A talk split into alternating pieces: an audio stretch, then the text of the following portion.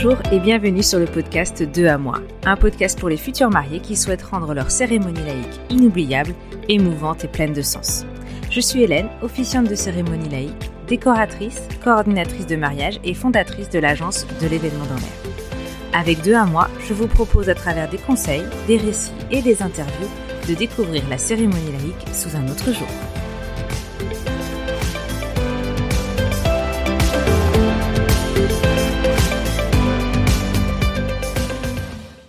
Bonjour et bienvenue dans l'épisode 6 du podcast 2 à moi. Dans cet épisode, nous allons parler des conseils pour faire la différence lors de la préparation de votre cérémonie laïque. Voilà peut-être déjà plusieurs épisodes que vous écoutez le podcast 2 à moi. J'espère que ceci vous plaise et vous apporte des réponses à vos questions. Si c'est le cas, n'hésitez pas à vous abonner afin de recevoir le dernier épisode chaque semaine. Aujourd'hui, j'avais envie de vous transmettre mes conseils personnels, ce que j'applique au quotidien avec les futurs mariés que j'accompagne. À travers des anecdotes et des exemples, l'objectif est de vous aider à rendre votre cérémonie unique et inoubliable. De plus, nous ferons le point sur les épisodes précédents et les conseils que de jeunes mariés ont pu vous partager. Vous commencez à le comprendre, je suis une adepte des émotions. C'est pourquoi mes conseils sont toujours orientés de façon à vous aider à faire éclater celle-ci lors de la cérémonie laïque, que ce soit pour vous, mais aussi pour les proches qui vous entourent. Je ne vous fais pas attendre plus longtemps, et voici donc les 5 conseils les plus importants que je suis au quotidien. Tout d'abord, je vous conseille fortement de définir vos envies. Prenez le temps de vous poser, même si vous avez déjà commencé le travail. Prenez le temps de réfléchir à ce que vous voulez vraiment, à l'image que vous avez de la cérémonie laïque et à quoi vous voulez qu'elle ressemble. C'est le point de départ de toute chose. Vous avez pu l'entendre dans les interviews des podcasts précédents, les raisons d'un mariage, la valeur qu'on y donne et la signification n'est pas la même pour tout le monde. Alors pourquoi toutes les cérémonies devraient se ressembler? Cela demande donc de se poser des questions, de définir qui nous sommes et ce que représente ce mariage pour vous. Alors oui, je vais peut-être un peu plus loin que le simple fait de préparer une cérémonie laïque, et ce n'est peut-être pas ce que vous attendez de celle-ci. Mais rappelez-vous qu'un mariage, c'est aussi un engagement, une promesse pour l'avenir et pour votre amour. Et cet amour-là, qui existe entre vous deux, il ne ressemble qu'à vous, selon votre histoire, vos joies et vos doutes, vos personnalités, votre vision de l'avenir ensemble, etc. Cela prend donc du temps, car ce ne sont pas des sujets ou des questionnements qu'on aborde tous les jours. Il n'est pas toujours facile de prendre du recul, de faire le point et de savoir où on veut aller, mais faites l'exercice avant de vous embarquer dans la cérémonie, et cela rendra sa construction plus simple, fluide et évidente. Et étant donné que ces réflexions peuvent prendre du temps, peuvent engendrer des discussions, des remarques, des avis, des questionnements, mon conseil est de commencer la préparation de la cérémonie laïque assez tôt dans l'organisation du mariage. Cela vous permettra d'avoir le temps d'ajuster ou de modifier le fonctionnement et l'organisation de celle-ci si besoin. Cela vous permettra aussi de donner le ton du mariage ou l'ambiance que vous souhaitez pour cette journée. Le conseil numéro 2, c'est l'anticipation. Projetez-vous dans votre cérémonie laïque.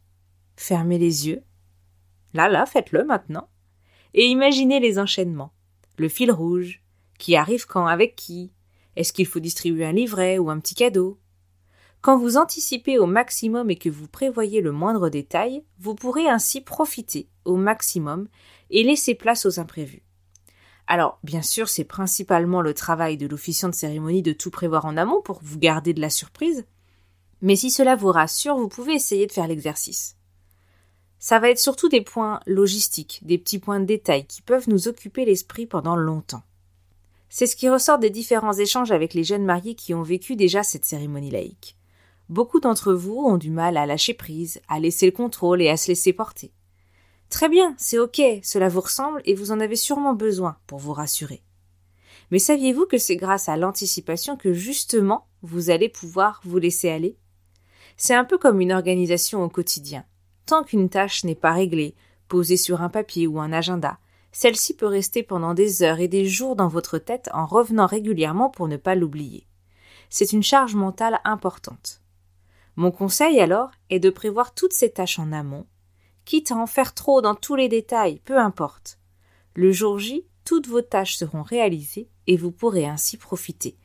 Car quoi qu'il arrive, vous saurez comment réagir et rebondir. Mon conseil numéro 3 serait de vous impliquer. il va falloir donner de sa personne pour que votre officiant en sache le plus possible sur vous. Je le redis encore et encore peut-être, mais prenez du temps.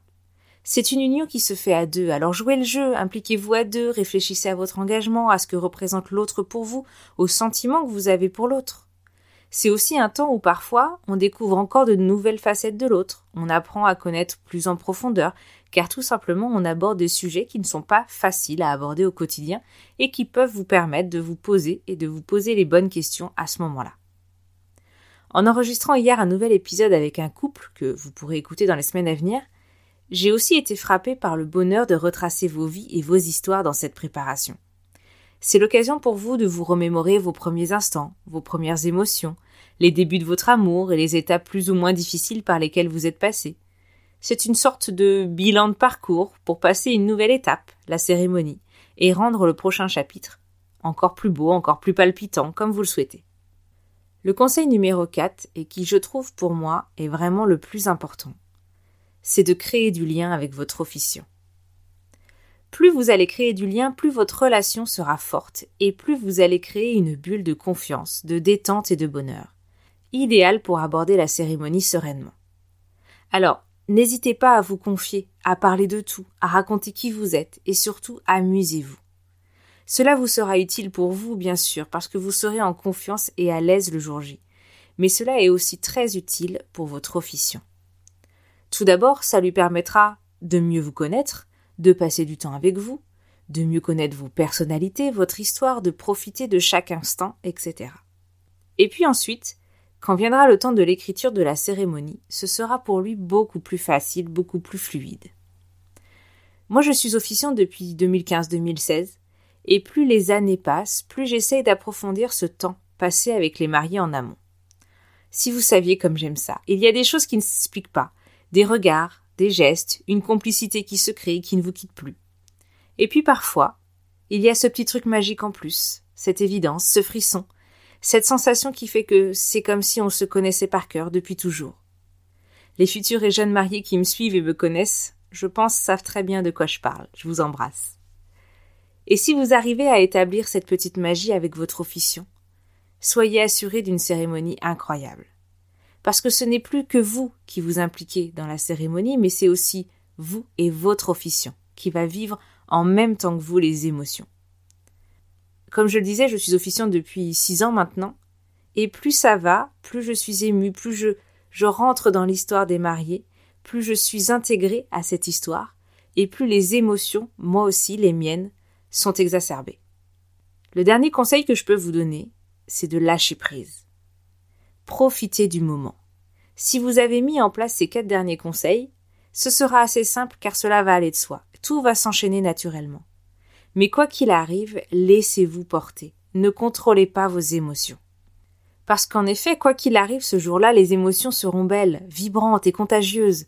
Si vous vous laissez aller, les invités eux aussi seront touchés par votre sincérité, votre amour et la confiance que vous leur accordez pour partager cela avec eux.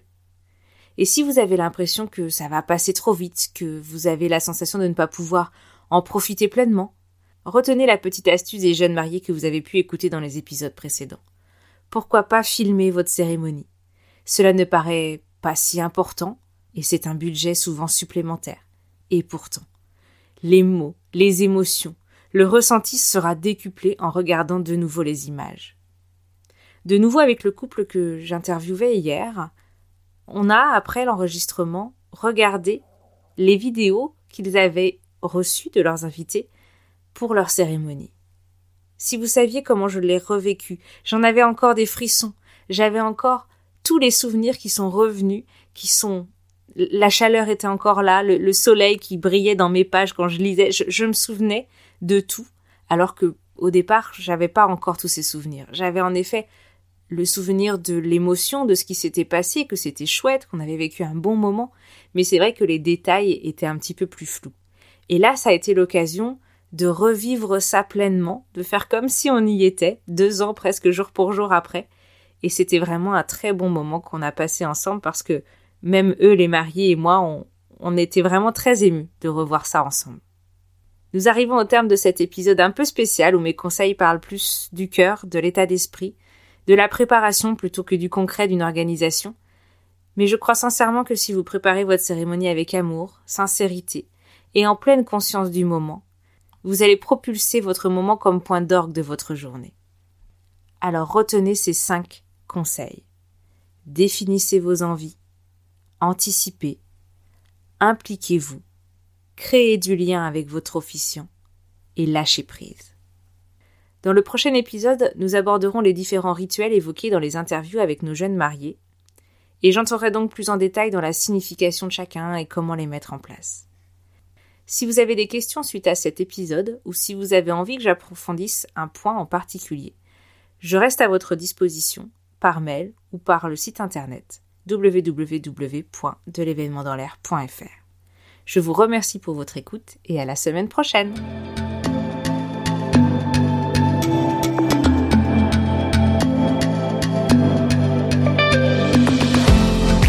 Cet épisode est terminé. Bravo et merci d'avoir écouté jusqu'au bout.